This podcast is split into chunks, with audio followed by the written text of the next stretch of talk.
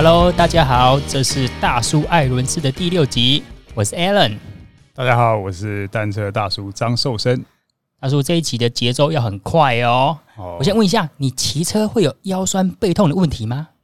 有啊，当然是老毛病很多啊，骑了这么多年。对啊。哎、我也有哎、可是你怎么怎么知道说那个腰酸背痛是不是来自于你平常工作或是不良姿势所导致的，还是因为确实是骑车所造成的？然后再来，你骑的短程、中程，因为时间的不一样，或是说我们之前有骑过一日北高，一日北高，我是觉得不是腰酸，我觉得连屁股都很痛。我的这个酸痛历史讲起来又蛮长的，我简短讲好了。其实当选手的时候，年轻啊，比较没有感觉，几乎没有感觉。但是我那时候在左训，就是训练中心的时候，有一段时间就是走楼练完走楼梯下楼梯的时候，膝盖有一个点会特别痛。啊哈然后呢，结果那时候没有什么这种物理治疗什么感觉，有有物理治疗室，然后有有 trainer 去给他看。他就说：“阿力这海啊，你半月软骨磨损，要开刀了。你什么时候就发现自己有这种问题啦？”然后那时候我才二十出头岁吧，然后就就很惶恐啊！哇，听到要动刀，今天啊 gay。哎，那早期在运动选手发生这种运动伤害的算多吗？多啊，而且我们很多的姿势的调整其实是蛮土炮的，然后。训练的时间又长，在左训中心一天练七个小时。对，自行车在运动项目里面训练时间算是长的吧？非常长。我们 我们没有什么成绩，我们只能拿那个很努力训练的精神给 给里面的主任来看到这样子。嗯哼，为什么左训那边是有一个什么苦练是通往金牌的道路哦？对啊，对啊，然后就。旁边横幅写“苦海无涯”，有真的有写“苦海无涯”吗？没有，我们心中都有四个字“ 苦海无涯”。我我去过左训那边，我去过左训那边，确实是有写苦练，但是没有写“苦海无涯”。那遇到这个问题，在早期的时候是怎么处理的？早期还好，我那一次是坚持就是不开刀，然后、uh -huh. 然后就是算是跟教练反映，然后教练有体谅就。减量，训练量减少一点，然后就过去。可是后来我比较明显会痛，是我整个算是专业选手这一段退休，对，退出真正这种精英赛之后，然后到市民组还在偶尔骑，偶尔没办法骑，然后又恢复再骑的时候，这时候就有发现一个问题：我只要骑超过。大概三四个小时哦，那很长了。对，三个小时就左左边的膝盖还是动没掉，会很痛。对，痛到没办法，那个就是会感觉到真的是有问题。那你自己是觉得是因为先天就是贵州海料料，还是说因为自行车的调整不恰当，所以导致这个不管是腰酸背痛，或是说呃膝关节疼痛？因为那时候我们并没有这种科学 fitting 的概念嘛，对，然后。那个物理治疗师左训的物理治疗师只跟我说：“阿力这哦，就是使用过度啦。”我想说，靠，让我运动员怎么可能？他说：“你你这个使用的量，可能人家一辈子的量啊。对，这三年下来，搞不好是超过人家一辈子的磨损，所以你的半月软骨磨损啊。所以其实你早期没有办法判定说是因为运动，还是因为姿势不良，或是说呃骑乘的姿势不正确。”你只是可以得到说，哦，我今天就是没松快啊，心态出问题啊，对，就是结果论啊。然后你只要一痛，你就减减量休息又好一点。嗯。然后一直到后来吧，是二零一六一五年这时候再开始为了减肥再开始骑车的时候，嗯，重新再开始骑，然后重新算是用比较科学的方法去做一些检测，对，然后才。真正揪出问题所在。嗯哼，哦，对。那现在流行 bike fitting 啊，但是在 fitting 之前，第一步是 bike sizing。对。那你们以前怎么决定买车的尺寸？以前哦，以前我们就只有算是呃，应该算是有点传说啦。这个口耳相传的这种，比如你看啊。看那些杂志，嗯，看那些国外的报纸，那职业选手，当他有一个侧面拍过来照片，对，然后我其实记得那个时候启蒙教练就会说：“你看他龙头十三公分，啊，就是长龙头，对，然后要很趴，然后就是整个身体这个，我还记得那时候讲句就是拱背像猫一样的，对，像猫一样。弹性，然后灵活，对，然后坐垫高度其实是后来已经算是骑到我都已经算是在骑四民族的时候，才比较有听到一个数字是说，嗯、呃，第一个是测量跨高，胯下高，然后乘以零点八八三或零点八八五，神奇数字，对，然后算出来就是你的坐垫高，那就是从坐垫的。顶端这个顶端也没有很科学量，就是目测啦。然后到你，而且有的 fitter 说往下压，就是模拟说你的体重去压下坐垫那个伸缩量。对，那个那个是量跨高的时候，你要尽量顶，对，就是有一点压迫的感觉，因为可能会比较准一点。然后再来就是说，这个坐垫高呢，就是从坐垫的这个呃平面，然后到 BB。这个算出来就是跨高乘以零点八八三，对，所以我那时候我印象没错的话，我的跨高大概是七十九，嗯哼，然后乘下来是六十九点七，嗯哼，所以、欸、那我们差不多，我算出来是七十点五，对，所以我 always 会记得这个六十九点七，但是这个数字我后来的理解，它的变量还是很多了，嗯哼，因为第一个你坐垫的这个角度哦，平的还是。翘的还是头是垂的，甚至现在流行短曲柄啊，跟你的曲柄长度也有关系耶。那可能又是后面的改变了。嗯、短曲柄我也试过，等一下晚点再聊。对，然后再来一个就是说，呃，那个时候很流行说，我们爬山坐管脚就要尽量后往后移。对，什么七十呃 AD Max，传说中的 AD Max 都是 OS 七十二度半，七十三度。那他的理论就是说，因为这样子。坐垫往后，我们可以多半运用到我们的身体最大的肌肉，就是臀大肌跟腿部大腿后面的肌肉啦。但是后来其实证实，现在的骑乘方法其实有一些改变了。对，没错，这个也不见得适用了。那像你当初看杂志一样画葫芦。就是等于是看图来 来推测嘛，有点像意淫的概念嘛，对不对？那你有没有买错的经验啊？不管说是车架啊、曲柄长度啊、龙头长度，有没有买错？葫芦常常画成菜龟啊。对啊，那你你怎么知道是买错了？你怎么确定说是错的，而不是自己的身体不适应呢？因为像呃，讲最最一开始的错误好了。从国高中还是一个小屁孩的时候，你就会觉得说啊，坐垫拉高一点，脚可以伸长一点，就会长高。嗯、这个是很多人非常错误的观念，但是我包含我也承认，我当初最开始骑车的时候也认为是这样。所以因为我想要长高嘛，所以我就把坐垫拉拉拉，看会不会就变高。那不就变成转踝在骑车了？因为你要脚踝往下垫嘛。呃。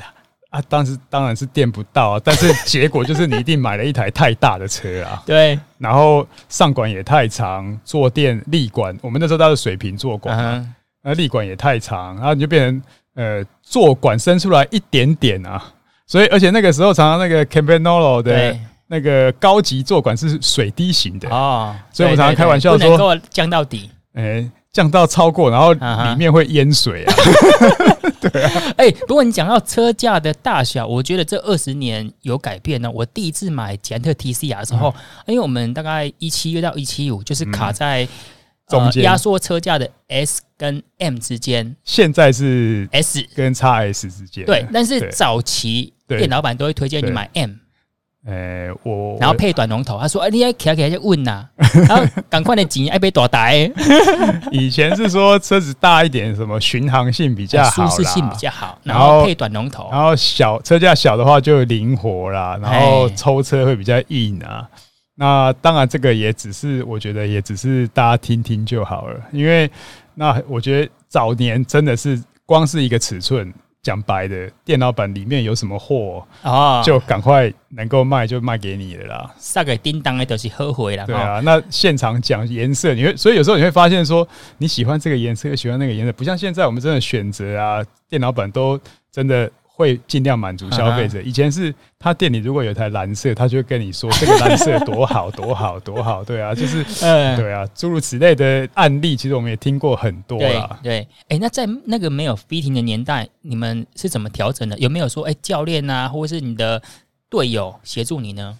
有，那时候教练在踩训练的，就会从侧面一直看，然后但是。其实我也不知道他在看什么，但是他只是看回转顺不顺畅吧，然后觉得这个高度 O 不 OK，但是实际上当你把坐管调整，譬如说，这是呃，我相信呃，从半米里来讲好了，对，或者说呃，应该说零点五公分啊，五米里啊，对，这个 range 即使是调这么大，五米里在调的时候，人在上面坐，很有感觉，很有感，很有感的。但是你从侧面看，其实感觉就是用看的看不太出来。哎、欸，我们现在讲的是坐高，对，如果更难看到，那不就是鞋底板？你这样子是上下左右鞋底板怎么调，根本看不出来啊！我我后来当初这个左脚痛的原。元凶就是鞋底板，鞋底板对，最后抓到就是鞋底板，因为我们在早期骑车，说实在，我们还在狗嘴套的时候，对，狗嘴套的时候，它它当然是零度，然后呃，它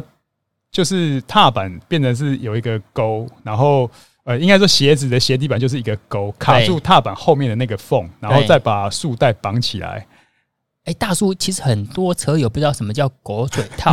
那狗嘴套是说，我先今天先把鞋子套在一个很像，那就是狗嘴一直很疯狂的狗 套住那个，然后你上车，然后脚踩上踏板之后，再硬拉那个绳子，把它拉紧，一个皮带绑紧，就是。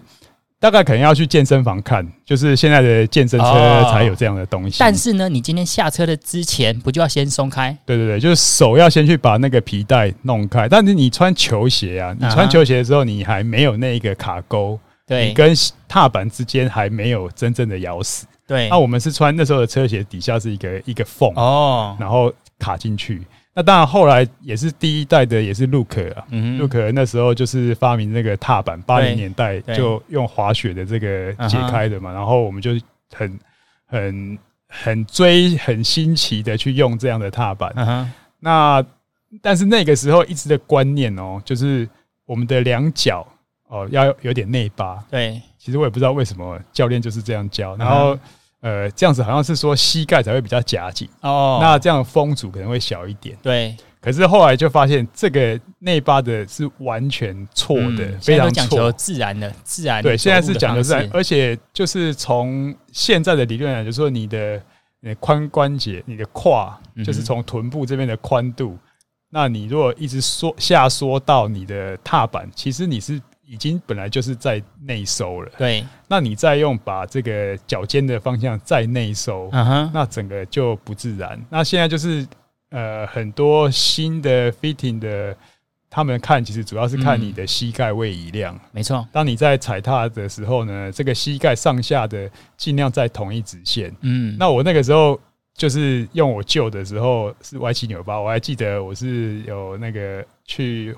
黄显黄显熙那边做天母高昌，那以前的队友嘛，然后他就说你这个姿势整个坐，而且我人的坐是有点偏呐，对，那就揪出这个问题。还有给他看之前，还有一位呃香港的 fitter 陈玉光，也是我们以前的同时期的战战友，光是电话聊他就说啊，阿森啊，你把那个鞋底板先调看看，调成。不要像以前那样子，要反而要有要调成内八，你要朝前，甚至往外八这样子，对，甚至朝前，甚至有点外八去试看看。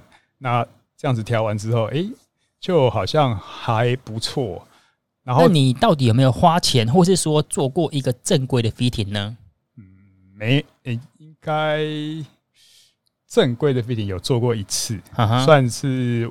呃，后来有在台中的 CPS，对对，然后有请学弟，哎、欸、，CPS 嘛是波凶 呢，对，我要存很久的钱才可以去弄一次。那现在听说有点价格稍微调整，因为物价的关系，快一万块钱嘛，我记得好像九千一万。但是我因为我是用大学长的二势力去压迫他，所以他非常好，文化流氓，给我给我一点优惠啦。哎、欸，那那我们就光就说用一般消费者要花这一笔钱。一万块钱，那他会想说：“哎、欸，我可能去换更好的零件啊，一万块钱可以买很多内外胎啊。”你觉得，光你这样体验过后，这笔钱是值得花的吗？我觉得必须花，因为不然的话，我就要半月软骨要去开刀了。哦，对啊，因为你不知道的时候，假设说我那时候听信了这个物理治疗师的话，嗯、啊，就乖乖送去海总开刀了，哇，那真的不就亏大了？结果其实我只是那个姿势。跟 fitting 的跟车子之间的这个调整，还有一些观念。那像以前刚刚讲这个跨高，对，我后来跨高量的坐高之后呢，就六九点七，然后经过几个 fitter 帮我看，因为我的脚踝角度可能比较紧，嗯哼，那他们都是一直强烈建议坐垫再降、再降、再降，然后才能够符合那个角。最后我我实际上后来现在用的跨呃坐垫高的高度是降到六十八点四。那我自己的理解会是觉得说这个数字是死的，嗯哼，那只能可能只是一个大数据或经验法则求出来的，但是它适不适合你，还有光不要说适不适合你，这个有可能是一个最佳的百分之百的输出，可是你不可能一直百分之百输出，对，没错。也许你要做长途的时候，你可能再把这个高度可能就要下降了，下修，所以你才会有。反映出来就是说，在耐力的时候的表现反而是持久的。也许你的输出不是每次都百分之百，可是你可以动开来顾啊。对，那你那次正规 fitting 做后到现在有什么问题吗？目前是都没有问题，但是目前其实产生的应该是新的问题。怎样呢？新的问题是，我是觉得这可能就是跟自行车运动，然后跟我们生活工作形态有关。对，就是骨盆前倾跟坐姿哦，坐式生活，坐太久。对啊，坐完太久之后，我又踩训练台，那这也是一个坐着的运动，而且训练台很容易变成偏态。就是一个固定姿势嘛。对对对，那因为你比较没有在平衡嘛，你没有在外企的时候，它有些的地方你是动不到，所以我最后是腰椎变成有四五节有滑脱，那这个会影响到我的右下背部的一个另外的一个酸痛感。对，哎，其实我之前。没有问题的时候，我去做过很多 fitting。那我做完 fitting 之后，因为现在没有 fitting 了，我觉得可能是跟你的生活形态、跟你的运动时间，然后跟你不同的阶段，我觉得你可能适当要去回诊一下。像我就有做过 Winston 的，嗯，Special 也做过，吉安特的也做过，然后苏明那边也去弄过。哦，我几乎台湾的名人都有跑过了。嗯，那之前是没有问题的时候去做。当然就没问题嘛。啊，其实因为我不知道你有没有听过一个网站叫 Competitive Cyclist 啊，有有有，它是一个免费，就是你身输入你的身高啊、你的体重啊、你这些质量指数，就可以换算出你该调整多少的坐高，还有一些基本尺寸。其实我我自己觉得，我得到的数据跟去做 fitting 的没有差很多。那可是唯一调整不到的就是，比如说你的坐垫的 setback。的，比如说坐垫，我们刚刚讲上下嘛，可它还有前后 set back，对，还有龙头的尺寸，嗯，还有那个最困难就刚刚讲到那个鞋底板的位置啊，嗯，这个是网络上我觉得短时间没有办法出一个公式让你让你调整的。对啊，有些我觉得可能在 fitting 上面，可能也是尝试先帮你抓住一个。主要是监测一些你的动作，就像我刚刚讲说，鞋底板反而对应到你的膝盖的位移，那把这个位移量减少，找到那个点，可能就是比较适合。但是是不是真的适合？对，还是要这个受测者出去骑一骑，然后久了以后才知道。而且就很像你去医院一样，你去医院，医生跟你讲说：“哎呀，咖喱不豆呼呼诶，你也不豆得没听啊。”就我那时候去。Fitting 的时候啊，我就跟他讲说，我右膝应该是鞋底板调整的不是很好，因为我换鞋底板，我们通常都会自己锁嘛。然后他会帮我调整过后，我说哦，好多了哎。可是就接下来一个礼拜在骑乘，那膝盖又开始没有那么的爽快。我觉得这一部分有人在跟没有人在，那个感觉还是会有差的。嗯，另外一块我自己个人觉得，就是可能要有比较类似物理治疗师的一些。角度去看这个东西，因为除了 feater 帮你调好之外，因为有的时候像我自己刚刚讲到这个右下背疼痛啊，那我后来的做法，其实去各种民俗疗法，对，甚至提供图要卡布威居都去过哦，拿菜刀来铺嘞，然后最后能够解决，反而是做那个有一个物理治疗师，另外一个，然后跟我说做一些基本或者是补强的重量训练。然后，然后反而是做那样的重量训练的动作之后，就把那个好像是以前的代偿的肌群，可能有一点唤醒，或者主要是练核心吗？还是练哪边的？它应该是算类似一个硬举的动作，单腿的硬举的动作，就可以把这个东西补强回来。不然的话，我之前我后来就是测这个换成功率式踏板，可以测两边的时候。配合这个腰痛的问题，我左脚的出力是六十一趴，右脚只有三十九趴。我，那差很多哎、欸！就是标准的传说中的黄金左脚。哎、其实是这样子的，因为关于 fitting 呢，我们两个都算是消费者，嗯，那我们也不是专家。对，呃，今天蛮有幸的，我们可以邀请到，这应该是台湾 fitting 界最具代表性的人物、嗯、Winston，然后他的工作室叫 Friday Bike Fit。嗯，我们待会 call 给他，因为很多的网友大师级的，呃，就是那那个价格是大师级的，哦，这样子，那个要比 CPS 存更久的钱。哇哦，我们就来 call 给他。Hi Winston，很开心可以上我们今天的 Podcast 节目。先自我介绍一下，让观众认识你。我是一个 Bike Fitter 啊。当初怎么会做 Bike Fitting 这一块呢？是呃如何接触到这一行的？都是兴趣开始吧。我是、嗯、我是从我是在加拿大长大的，对。然后回回回来搬来台湾大概八年。啊哈。然后我以前在小时候在中学开始已经有比赛脚踏车，对。然后就是从一个很爱脚踏车、很爱这个运动开始的。啊哈。然后就是比赛啊，然后以前就是也会有一些赞助商啊，然后。也会去呃脚踏车店去帮忙，对。然后以前就是没有这个 bike fitting 也没有这么普遍，嗯。然后很都是比较传统，看一下你身高啊，量一量一些跨高，然后就是哦就是这样子卖车，对，没错。然后我就很对啊，我就很我就觉得这个应该是应该还有一个更好的方式，啊哈。然后就去。要去研究这一块东西啊，然后从这个就是从这个开始培养我的兴趣，然后就去研究这个呃 bike fitting 这一块啊。你有印象是哪一年开始接触到 bike fitting，然后你就很确定说我未来要吃这行的饭呢？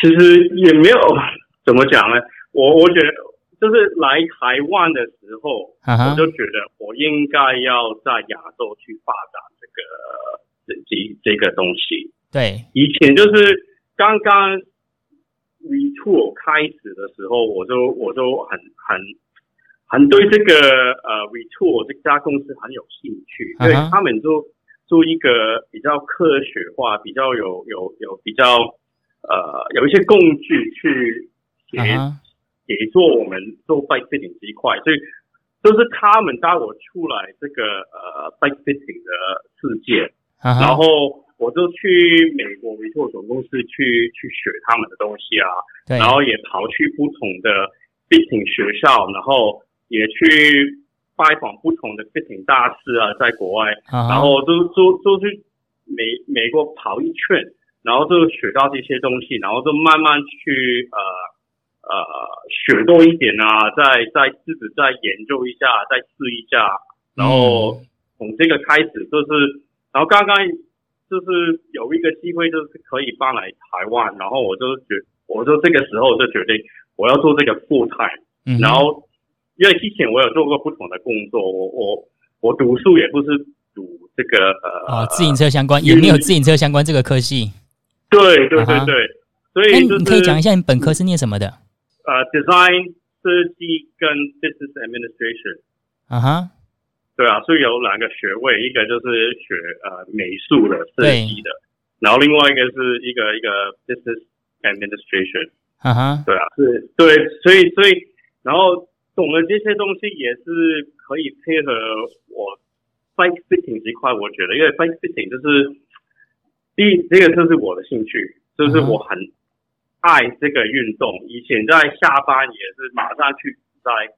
嗯啊、呃，去训练啊，去比赛，然后，然后这些其他的学习的东西，就是美术跟 business，就是也是可以配合我做 bike fitting 这一块了。嗯、我觉得啊，Winston，我相信很多听众不了解什么是 bike fitting，你可以简单说 bike fitting 它的流程是怎样吗？啊，或者是说你可以让大家知道说你那边进行一次的完整的 fitting 大概需要多少的时间？其实我我我现在就是我最简单说就是解决客人的问题，达到客人的目的，对，就是我要做 bike fitter 的目的。，uh huh. 然后我要也会下一句话，下一句就是解决合理的目的跟合理的问题。嗯、uh，huh. 为什么这样说呢？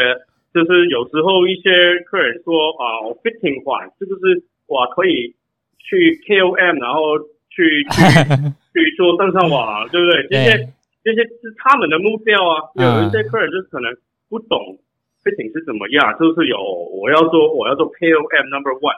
对，这个就是他的目的，但是我不合理，我我我我这看不合理啊，对不对？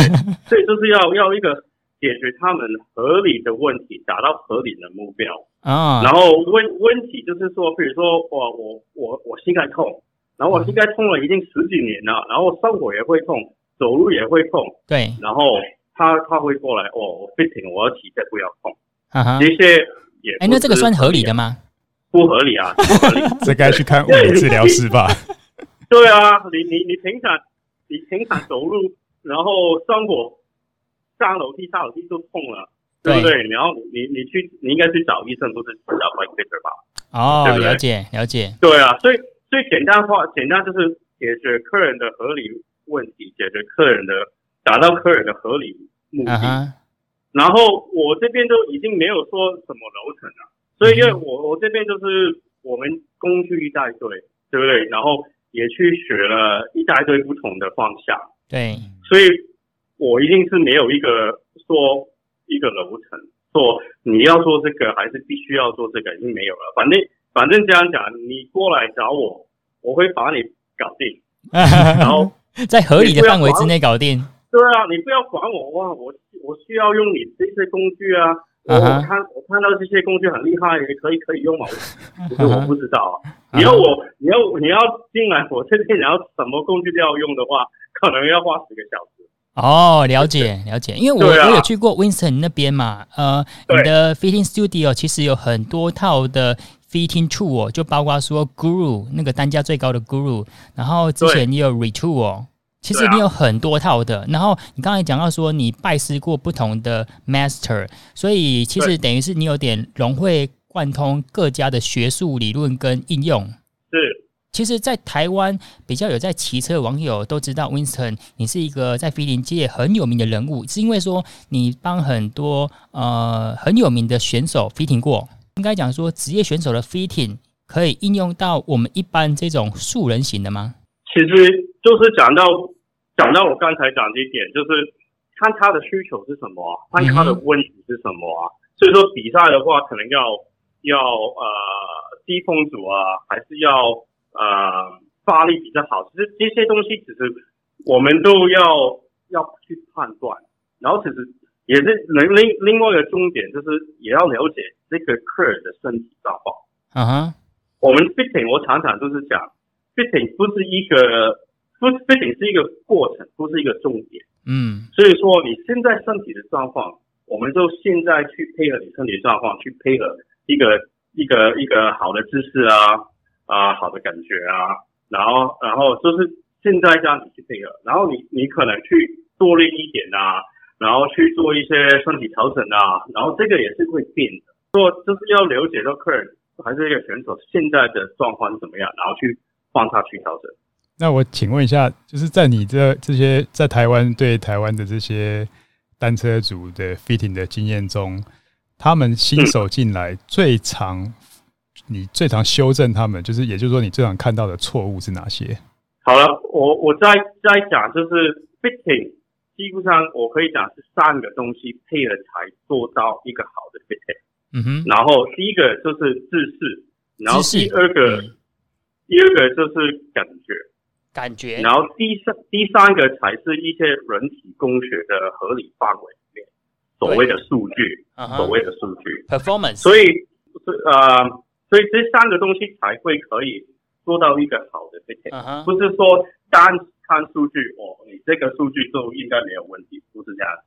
然后也也也许可以很好的数据，但是姿势不正确。也许一个是很好的感觉，嗯，但是整个整个数据也是也是不对的，对，所以说我们这些都是要一起去看，才做一个好的 fitting。然后新手的话，我们遇到什么是很多很多人骑车刚刚开始骑车，应该姿势的问题会比较多一点点。对、uh，毕.毕竟我们人不是骑车的，骑车就是一个我们学的的动作运动，uh huh. 学的动作的 movement，the movement 就是我们要去学的嘛。所以这些东西，我们怎么去骑一台公路车，怎么去骑一台 TT 车，这些都是要学的。Uh huh. 所以新手的话呢，就是可能刚刚买一台新车，然后就是可能单车不不不会很高啊，然后去车店，然后手稍微量一量，它花高，啊、uh，试、huh. 一下，然后去骑，然后他们就会培养一些不正确的姿势，对然后一些坏的习惯。所以我我看新手这这这些呢，就是比较多一点，要调整姿势。那为什么我请教一下？那作为新手的话，是先 fitting 再买车，还是买车骑车之后再 fitting 呢？我觉得应该是我我我肯定是觉得应该是要先 fitting 再买车。啊哈，为什么这样讲？第一，刚刚讲到姿势嘛，所以说你你买 fitting 的话，我会教你怎么去骑这台车，嗯、我会教你一个正确的姿势。对啊。呃手应该怎么怎么样啊？手臂应该微弯啊，还是骨盆应该角角度应该怎么样啊？这些我们要先把这个正确的姿势了解到，啊、uh，huh. 然后再然后再看这些其他的配件怎么去符合这个正确的姿势，也要舒服嘛，对不对？所以说现在我们我们就是单一个坐垫已经可以很很很很多不同的事。设计嘛，嗯、也有很多不同的品牌。然后坐垫不舒服的话，大家可能就是会跑掉。嗯哼，然后坐的不舒服，会动来动去。对。然后，所以，所以为什么 fitting？我们 fitting 的话，就是会给客人是不同的坐垫。这个是一个很大块的、很大块的呃，影响到 fitting 的。嗯哼。OK。然后其他，比如说呃，把手啊。也宽度嘛，对不对？现在有三十六、三十八、四十、四十二、四十都有。嗯、uh。然后也有不同的龙头，然后曲柄长度也有不一样的。所以说这些我们先来 fitting，把把这些配件已经选好了，你才去买车。嗯哼、uh。Huh. 你就不会浪费钱。对。然后就不会浪费时间，然后姿势也是对的。所以就从这个呃。从这个方向去去买车是比较好，哦、然后另外一个就是我们 fitting 的话，我这边 fitting 的话，就是有一个刚刚讲到，这是一个过程嘛，不是一个终点，啊、哈所以你你买完车你要还是要回来，我们再要去呃微调啊，去看一下，再看一下变化，然后再再从这个这台车再调，嗯、然后也是要也是要保证这台车是新车的 size。正确的 size 意思是说，必须要有一个合理调整的空间。嗯哼、uh，所.以说客人以后可能会比较静态一点啊，低风阻一点，可能我们的垫片呢可以再低一点点，会拆掉，然后人可以再趴低一点点，龙头也可以换长一点点，换短一点，这些空间我们都会都会去了解。呃，总结一下，就是你的 fitting 服务是分为三个阶段的，最好的就是。即便是新手，它包括一个 pre-sale，就是一个售前的咨询，然后你可以推荐消费者他适用的是哪一款车，哪一种规格，然后再来就是他买车，以及说买完车之后的骑车之后的调整，然后你可以跟他一起讨论设定一个合理的目标。然后他在骑完车之后，他发现，哎，可能哪边感觉上啊，呃，即便说我的姿势设定的正确，但是他感觉就是不舒服。我们再从感觉这一块去下手啊，如果姿势跟他的感觉都 OK 了，我们再设定一个合理的数据来提升性能。对啊，可以这样做。对，哦、就是每一个人的追求，每个人的适应能力也不一样。嗯，所以说这是一个过程啊。那消费者会问说，没上卡的也可以去 fitting 吗？没上卡也是可以去做 fitting 啊，是啊，可以啊。我们我们也会推荐。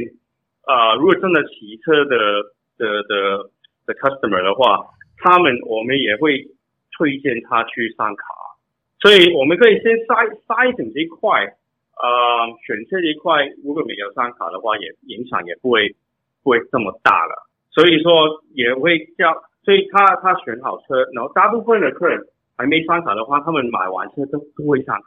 嗯，那上完卡的话，他拿拿卡钱回来，我也是帮他调，也是同一个费用，都是包括在里面。对啊，对啊。所以刚刚讲的就是这三个阶段，就是 pre 之前，然后跟中间以及后面，它是完整包装在一个售价里面。对啊，对啊。所以我反正我是一个费用，然后我会讲就是一年的回调嘛。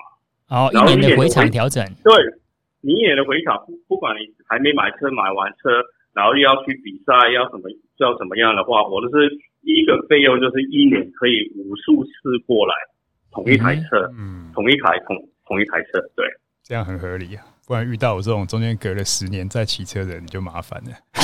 对啊，所以所以然后对啊，因为有很很多人不一样啊，是所以呃会发生中间这一这几个月会会有很多不一样，会会很多不同的状况。所以说我们我们就做一年，然后。一年以后的话，我就会收一个呃一个顾问费用，这是每个小时算的了。哦，了解。那请问一下，就是最近有一个话题，就是那个短的曲柄啊，很好像蛮流行的。那你是怎么看这个短曲柄的风潮？短曲柄的话，其实如果我们看呃国外一些呃 scientific report 这些科学的报告，嗯哼，啊，他们就是说。短曲柄不会有影响到 maximum power 最大的力量，也不会影响到 efficiency 这个、uh -huh. 这个效率，这没有影响到。所以说，啊、嗯，我这边会现在会怎么去跟去判断这个的话呢？就是要他的第一，他的感觉；第二，可能可能会看一些这个髋关节的角度，这个 hip angle。因为现在呃，国外也有也有一些报告出来，就是说。Hip angle 越开的话，发力会越好。嗯哼，啊，所以也会给客人试一下。所以很多很多客人可能可能买成买买一个 full bike，他们可能都配一百七十的曲柄，曲柄长。然后我觉得他可能可以试一短一点点的话呢，我就上我的模拟车上面，嗯哼，都给他去感觉。好了，你一百六十五感觉怎么样？一百六十会怎觉得怎么样？然后从这个方向去去给他去感觉一下，因为这些东西不会说哦越短越好，然后你这个人是这样子的话，你就必须要用用这个长度，没有这个没有，几乎上是没有这个数据出来。嗯哼，所以说我就给客人自己试啊，你是感觉这个比较好的话，你就你就用啊。那呃，骑士体验短曲柄。他们的接受度高吗？就是比如说，他从呃习用的一七零，然后换到一六五，他们的接受度是高的吗？超高的，超高。嗯哼。所以说，为什么我说现在不是 fitting，不是 feature 应该有一台模拟车？其实每一家车店都应该有一台模拟车。嗯哼。就是给客人试啊，试完的话，他们他们基本上他们觉得 OK 的话。就是很就是很简单，你基本上不要去说我要卖你这个卖你这个，他们自己已经觉得 OK 了，他会自自动会买啊。哦，那其实我们知道说曲柄比较短，它的杠杆力道相对比较少，会不会说影响到爬坡呢？就是说你在爬坡的时候还是用比较长的曲柄，然后你在平路啊，或是比呃 Ironman 三铁再用短的曲柄，就是针对不同的骑乘要有不同的曲柄长度。我会。我会觉得是 hip angle 是比较重要，然后你讲到这个 le leverage，这个、uh -huh. 这个东西嘛，但是你要想到我们骑车是一个整体的系统啊，对不对？所以所以脚、膝、小腿、大腿全部是一个 system，一个系统去、uh. 去做的。如果你是单单看这个 lever，单单把单整个人好把整整个人。拆掉就是看单曲柄的话，段越长越好啊，uh -huh, 对不对？对，你这个能力会会比较好嘛。对，但是我们骑车不是单看这个东西啊，是 one whole system，uh -huh. 对不对？一个整个系统在转啊，包括人在在 pedal，然后然后这个呃 gears 这个变速也会也可以调啊，uh -huh. 所以就是整体理想的话，就是就是。又看他的感觉是怎么样。哦，我不会说爬，我不会说爬坡会会长一点还是短一点好。这些其实我们也很难去做做什么测试，说这个会比较好。嗯，那短曲柄这个话题，如果我们再转到职业选手部分，职业选手也有接受短曲柄的趋势吗？要看，其实都都是要没职业选手，就是第一很多都是很多是赞助上会有一些影响力，然后他们也许有很多很多国外的选手都有一些很很很旧的文化在里面。嗯哼，嗯，所以说你要你要去他改一个东西，你就要必须要跟他讲到呃好处在哪里，也可能要要多一点 evidence base。所以说，呃，有有时候在国外做一些一些测试啊，就是他们给他们看到哦，这个是比较好的话，他可能才会接受这个东西。所以很多，但是但是现在假如他是一个 fitting 的话，其实很多都是一个 technology is ahead of the research。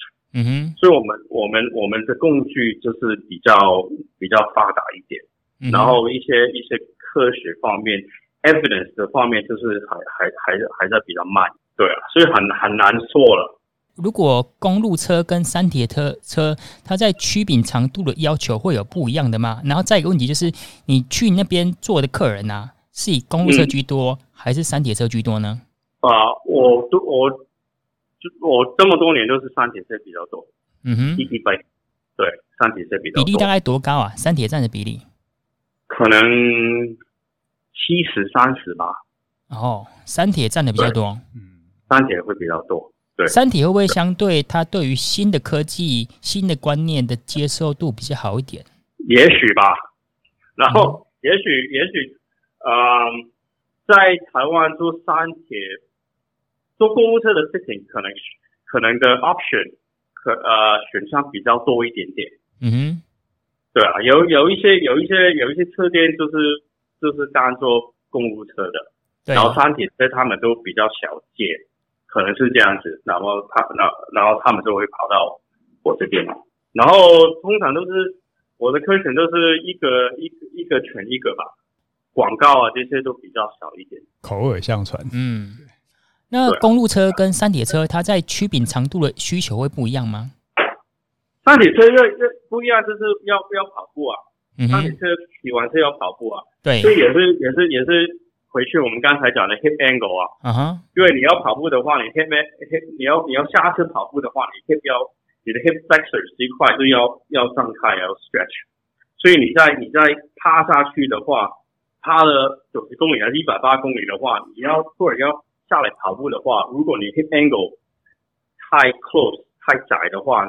跑步会有影响到，对。然后为什么三级车就短曲柄比较流行的话，就是第一 hip angle，然后第二的话，我们要把这个 hip angle 打开的话，啊、呃，如果要保持这个低风阻的状态的话，嗯、我们我们换短曲柄就是最有效的。嗯哼，保持这个低风阻。我们刚刚讲到的曲柄呢，我们可以呃简单下一个结论，就是说呃你会鼓励你的呃学员去用尝试不同的曲柄长度，然后你会鼓励用短一点点，但最后面还是凭它的使用感觉来决定。Yes，对，嗯哼，然后踩踏效率这些是可以被忽略的。踩踏效率我们怎么去说？基本上脚踏效效率没有说短好一点，长好一点。嗯哼。没有没有这个数据出来，嗯，最主要就是感觉跟舒适性。对，我会我会从这个方向，啊、呃，简单说是从这个方向，这个没有、嗯、也没有没有去说哦，他身体有什么状况啊，有什么受伤啊，什么限制的范围，先不讲这些的话，就是给他试啊。好，Wins，那我们聊一个更深入的话题呀、啊，鞋底板的调整。哦、呃，因为最近我有看到有一些。好像选手在尝试性的将鞋底板锁到鞋子中间的位置，这一点你是怎么看的呢？这个蛮好中 mid mid foot mid foot click placement，其实在国外有好几个呃教练，所以说周飞有一个很很有名的教练，已经有用这个东西很多年了。对，OK，所以说呃，但是问题是没有鞋子可以符合这个需求嘛。对不对？对。所以你如果我们简单讲的话，mid-foot placement 的话呢，其实会减小我们小腿的用力方式。嗯哼。小腿的，对不对？对。因为我们脚踝是我们小，我们脚踝的话，呃，ankling 的话，如果扣片是越在前面的话，我们这个脚踝活动范围越大。Uh huh. 把它说到最后的话呢，这个脚踝活动范围比较小，所以脚踝活动比较小的话呢，我们小腿的用的比较小。所以对于这些三呃 triathlon 三铁的选手的话呢，会比较好，因为因为他们跑步要用小腿的。嗯哼、uh，huh. 所以这个就是一个一个可以可以 try 可以试试看。然后其实要也是要试，因为这个没有说一个做了什么医学的报告还是科学的报告去做，好 cleat is better。嗯哼，所以我们不能这样说，只是理论上是这样子。但是你 cleat 的话，你 cleat 的话，把它推后的话，我们的 Achilles tendon 的负担会比较多一点点。嗯哼，OK，所以说这些。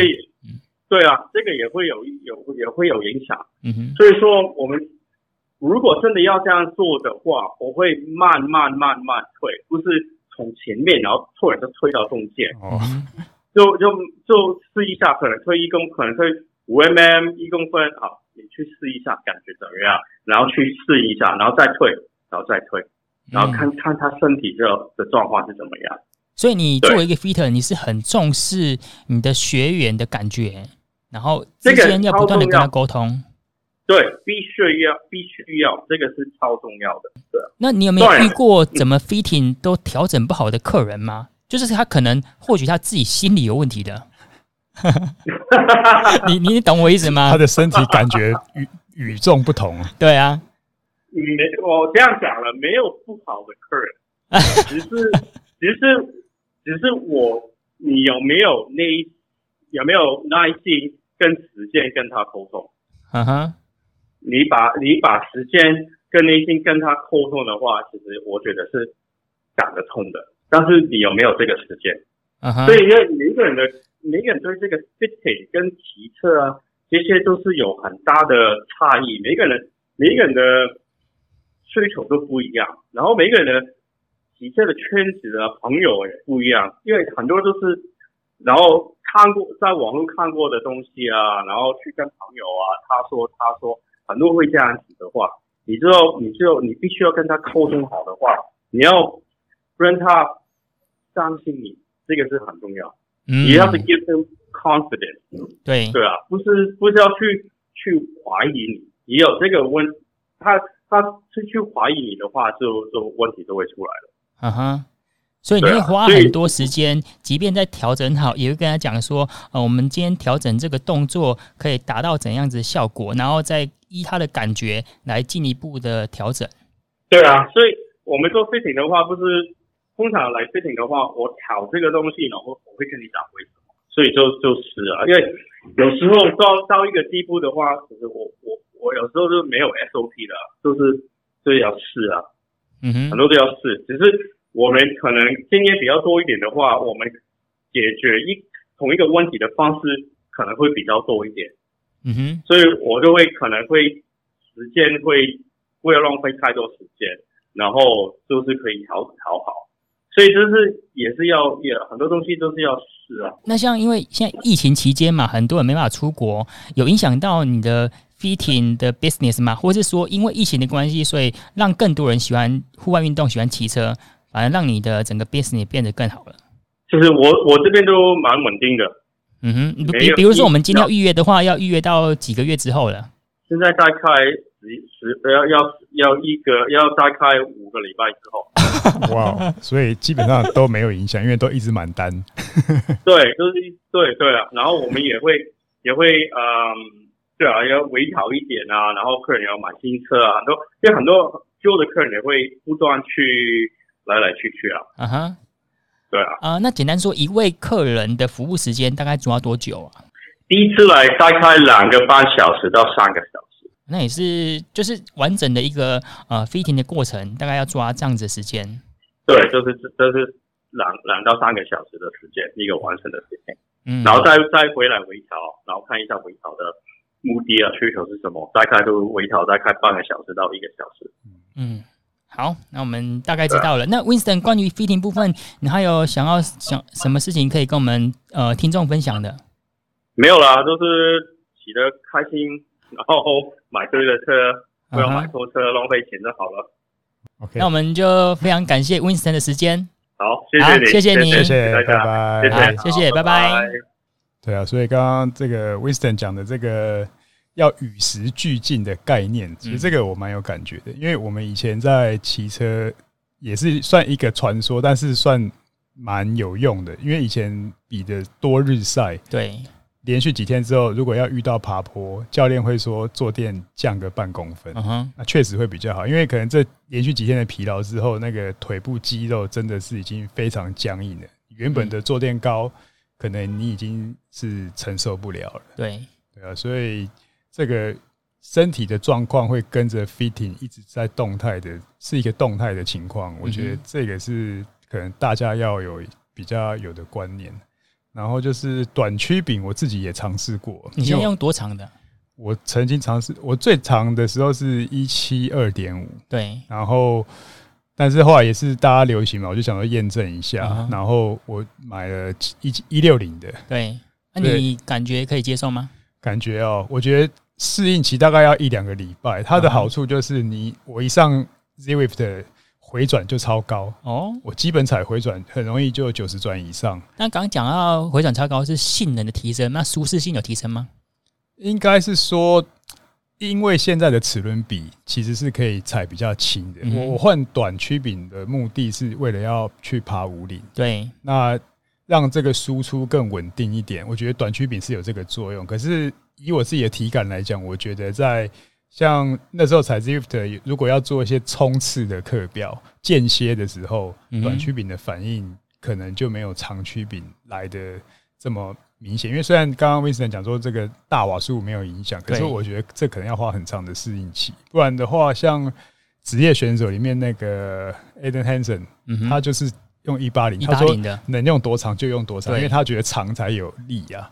当然，这个可能也是旧文化的思维。不过我自己在试的感觉，确实是呃瞬间输出跟间歇多是需要。因为我会做这样改变，也是本来那时候也是考虑说将来要比场地赛。场地赛的话，因为是有那个斜坡，对，所以基本上它要比较短的曲柄，所以才自己去做一些适应跟调整。所以。短曲柄，如果我总结一下，我觉得短曲柄蛮适合呃 TT 跟爬五岭，但是你要用在公路赛里面间歇很多、突然的进攻很多的时候，这个可能就不见得，可能要适应啊，要适应比较长的时间。对，对啊。那刚刚讲到鞋底板，鞋底板你现在有能力自己去调整吗？他刚刚讲的那个 密，就是调到整个中间。那我想，如果古早时候这个。那个 Geoffrey 他的方法，他的狗嘴套的那个狗嘴可能特别长啊，就可以了哈，才有办法伸出去啊。对，那但是我会觉得，确实啊，这个也也是可能在用途上面，因为我是也没试过，所以这个我比较不好说。但是他讲的一个，Winston 讲说这个脚踝的活动度跟你鞋底板，但是我们自己在用，我自己在用，我是习惯鞋底板就打到最后。对，那让这个。反而是让自己的脚踝的活动度不是这么大，因为我如果照我的身高来比，我的脚掌算有点大的，嗯哼，所以可能是这个感觉上反而是装的太前面，我的脚踝会活动的，嗯，这个可能就很会转踝哦。哦，对啊。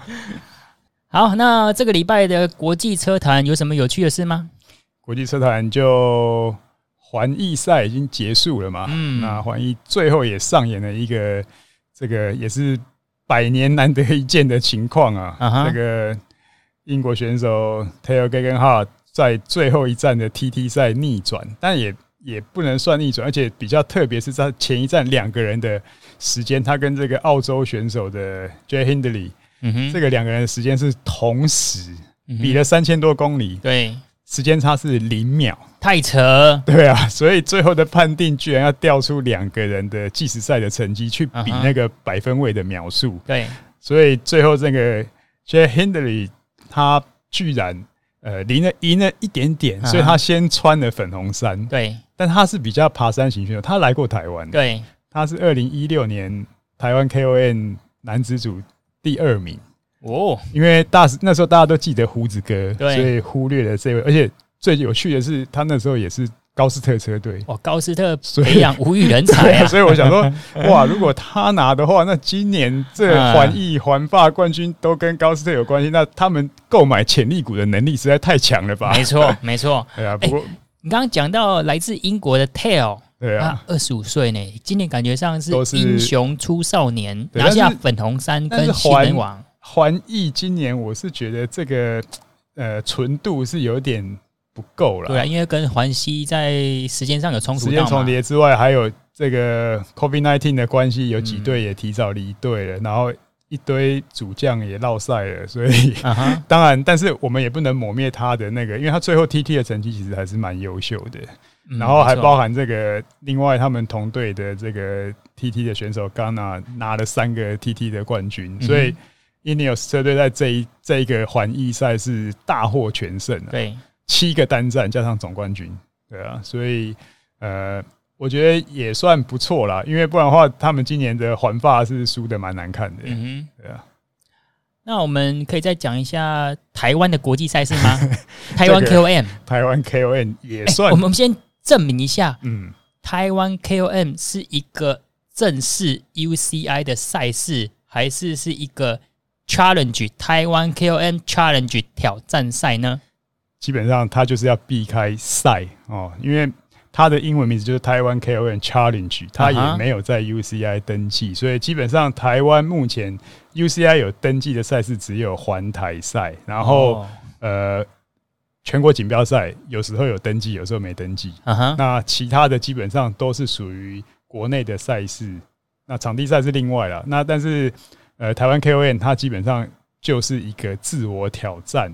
对，那这种形式呢，其实应该在国外它被归类为叫做 Gran Fondo，Gran Fondo，呃，大陆叫格兰方度。Uh huh、那这个，因为如果要符合 UCI 比赛规则，第一条你就不会过了。怎么说？集团只能限限额两百人。Uh huh、所以你环法赛以前为什么是二十二队乘以九个人？对，那就是一百九十八。所以后来又更减少了，对，一队只能八个人，嗯、因为感觉上太危险了。然后再来就是车队也调度不调度不过来，嗯、那所以才会有这样的限制。所以以不管是环花东啦，还有国内的这些，都是属于呃自我挑战，然后呃用这样的方式呢去做延伸吧。所以真的要冠上赛这个名字，其实是有一点点勉强。然后。当然，另外一点就是说，台湾 KON 它是观光局主办的，要推广，对，它以推广观光为主。那你如果讲的太正式的比赛的话，那那就体育署给你做好了，所以这个也可能会有踩到线的问题啊。所以，我就我以前的了解是说，这个色彩尽量避免竞技体育，嗯哼，而是一个自我挑战，啊，用这样子的自我挑战的精神去鼓励这样的比赛。可是呢，矛盾的是。他也给排名，也给高额的奖金。嗯、对他奖金确实很高哎、不过今年有大幅的缩水了。今年是缩了不少，但是只要有给奖金呢，啊、大家就是会认真的嘛。讲、欸、到这个奖金跟名次啊，这几天 闹得沸沸扬扬的，就是女子组总一，对啊，然后有男生就是男子去呃领旗，啊，还有似乎有帮忙补给。哦，就是有点护航的动作了，对啊，就是领旗加小蜜蜂，随叫随到。但是，呃，补给这块是这个这部分，如果我个人觉得啊，简单讲就是说，有的人会说爬坡你要跟得上才有用啊，爬坡爬坡是有什么帮助？那如果这么单纯的话，讲白的，那职业队也不用网网罗一些爬坡好手当做主将的副将了嘛，uh huh. 对不对？爬坡的副将在这个职业队的作用，主要当然就是前面帮忙配速，对，然后缓坡的时候其实还是可以挡一些，嗯、然后呃再来就是战术的应用，因为他们是比多日赛，有可能前面跑掉，或者是刻意放自己人跑掉，去把那个减秒给占掉。嗯哼，那第三个用意就是职业车队网罗这些副。爬坡好手副手就是作为培育下一个主将。嗯，那当然他们是同性别啊。对对，那那所以呢，简单来讲就是说，爬坡的时候这样带到底有没有帮助？有帮助，我觉得一定是有的。因为如果你看另外一个，嗯啊，马拉松跑破两小时的那一个。他前面换了多少的这个，而且前面每一位都是各国的精英，精英对，而且他的速度才多快，他跑步的速度都用这样子都有影响的时候，其实光是这个护卫，而且护卫来讲，我觉得有两种，对，呃，车友讲的也没错，如果你今天是不不认识的、不相干的在里面骑，我不会考虑到我主将的配速啊，我会不会？因为他而做调整嘛，他跟得上就跟得上，跟不上就拉开了。对。但是你今天如果是有刻意要护航的时候，你可能就会说：“哎，看他跟不上，嗯我要调一下慢一点，让它可以上来。”就一直拉在那个临界值。嗯哼。对啊，那这个我觉得，那你说别队也在跟嘛？嗯哼。所以也还算，我觉得跟是大家，因为既然规则就这样。对。但是我觉得如果有帮忙背水。帮忙背补给，随叫随到，我觉得这个就比较违规，影响比较大。对对对，那其实以台湾 KON 这样的规模的赛事啊，当然也不能叫赛这样的活动。Uh huh. 那我是认为，理论上就算同一天比女子组，只要提早个十五二十分钟出发，对。我觉得就可以避开这样的的问题了。嗯哼，除非你还躲在山里面等着来，然后再 再这样，那就太过分了嘛。因为就让女子的先跑个十五二十分钟，对，其实机巡啊跟裁判啊，它并不会造成太大的负担。而且有些骑得慢的女孩子，搞不好她这样子最后抵达终点时间还不用等那么久。嗯，所以整个让慢的先走，然后。因为人数不多，以以往我们都是会比较让快的先走，慢的在后面，因为减少那个超越啊。对。但是这个是人多的情况，如果你今天人少，女子人少的时候，也许用这样的方式也不增加什么成本，然后以后减少这样的争议，让他们就是真正的自己一组在里面比就好了。好，那我们进入 Q&A 的时间，那很感谢呢，呃，在。呃，上个礼拜到最近啊，有很多网友给予我们正评，然后甚至很多人传私讯给我们说，我们这个节目啊、呃，还蛮有知识性的，给我们很多的鼓励。但是呢，一张白纸，我们应该只看到那个黑点嘛，就是负评啊。应该说不只是负评啊，或者说网络上的酸民很多。应该认识一位叫陈志阳吧？哦，陈志阳认识啊，他在他是酸民的代表吗？我觉得蛮蛮有算蛮有指标性的，不过他这一次在我们呃板上的留言似乎酸度不够哎。对，没有，他叫我们让 Vincent 的 Winston 多多讲一点，我都刚刚都不讲话，没有 没有。哎，这就等于说我们讲的都是某地些没营养就对了。也没有，人家没有这样讲啊。哎，我会这么想哎，是不是我想太多了？对啊。不需要这样子的，我觉得就是我们要心态要健康一点点，还是很感谢他。对他，他大概当然希望让专家多讲一点，这个角度是没有错的。哎，其实我见过他本人，他其实是本人蛮好的，蛮 nice，然后都会给予很多的建议，甚至还跟他一起骑车过。其实有时候呃，网络上跟本人是不一样的。那我必须说，呃，之前有跟陈志阳呃碰过几次，不算是熟，但其实跟他见面，他。就是人都还蛮 nice，还还蛮愿意分享一些好好的有知识性的东西给你。嗯，这个还是老话说的没错啊，见面三分情哈。对，但是我觉得这个是网网络文化影响到这一代人的一些的行事风格跟。你们那一代会这样子吗？我们以前这个。温良恭谦让都得做啊，对不对？很表面，很这到现在年轻人讲就很虚假，啊，对，你怎么可能狼狼后呢？对那我们在网络上的时候，特别是台湾的网络讨论区的那一段时间，对，可以匿名嘛？对匿名之后，哇，在在平日就是，因为你有这个键盘杀手，对你有这个负担，但是在网络世界上，你就见佛杀佛，见神杀神啊，对不对？爱讲什么就讲什么，爱干什么就干什么，对对啊，所以。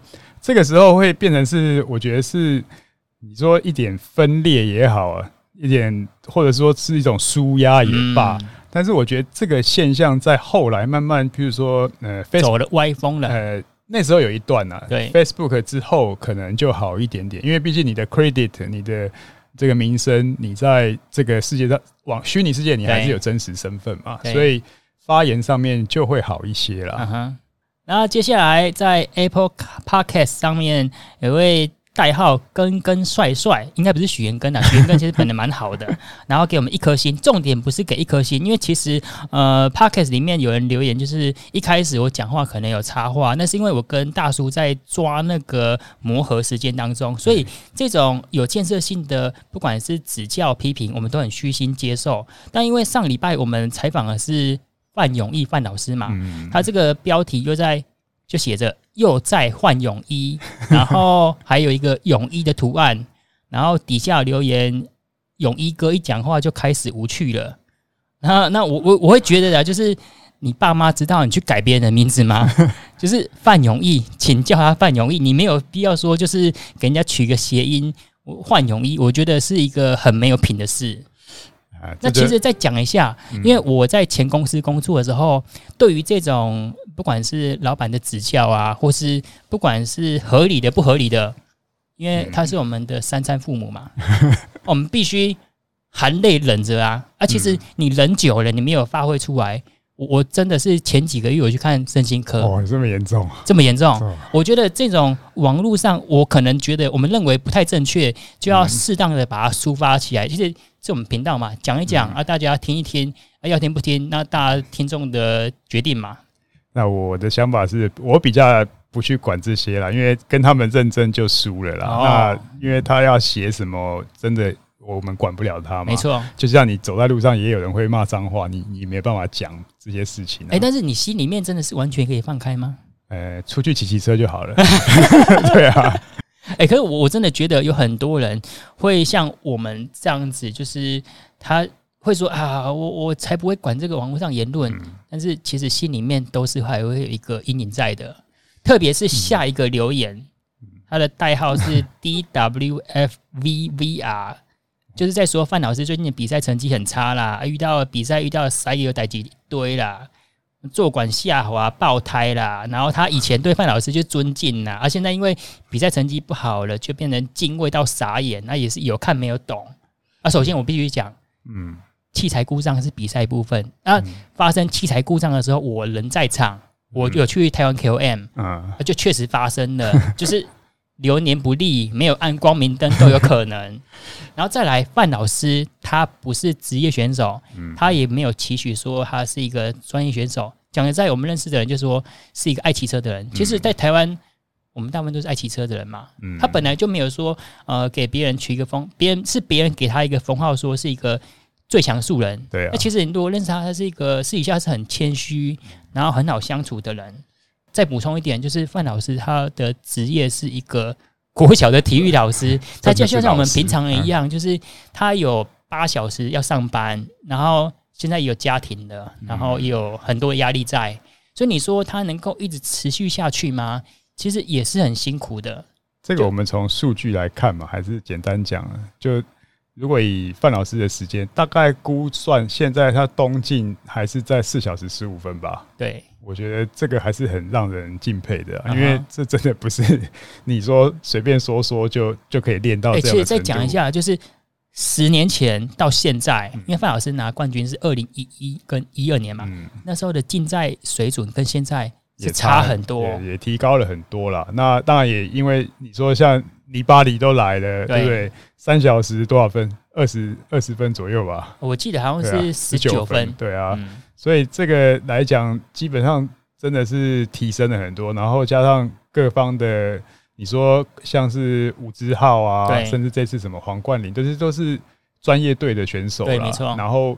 当然，这个名次一直往里面挤的时候，是他们提高了。可是我这样看，范老师其实他没有什么退步啊，他至少还可以 hold 在四小时这这样子的一个范围里面。我觉得这还是蛮让人敬佩的。对，我们必须讲，就是我相信范老师也是很虚心求教，说网络上的各种声音。你看，你知道他两年前就摔了重伤吗？哦，那个蛮重的，蛮重的啊。让德西恭喜在会不会说哎，赫伯没完转啊？就是人已经在相对虚弱的时候，嗯、你不要说雪中送炭呐、啊，应该落井下石哎、欸。对啊，所以我都忘了他这个伤的这么重。然后后来你看他今年西进还骑两小时多少，也是三小时两小时多吧，大概四五十分嘛。对对啊，所以我觉得这个都算非常的厉害了。这个。嗯呃，乡民真的，如果你自己有在练的人，你大概会比较知道啦。所以我觉得，呃，一句话就可以，因为在这边打键盘那种，一句话就可以抹杀这个努力跟运动员的努力啊。但实际实际上就是，你如果细看这个成绩跟时间，还有他遭遇的到的一些事情，还是算是要要有同理心啊。嗯，而且他的就是整个人散发出来的坚持啊，那种信念是很令人。敬佩的，好了，这些网络上的风风雨雨，就包含这个女子护航，就让它过去吧。大家周末抒发 抒发一下，去骑骑车，这些就可以统统忘掉了。哎，那感谢你的收听。那如果你想要听什么主题呀、啊，可以在 FB 搜寻大叔艾伦士，或是透过 Apple Podcast 留言告诉我们。那这一集就到这边，我们下次见，拜拜。拜拜。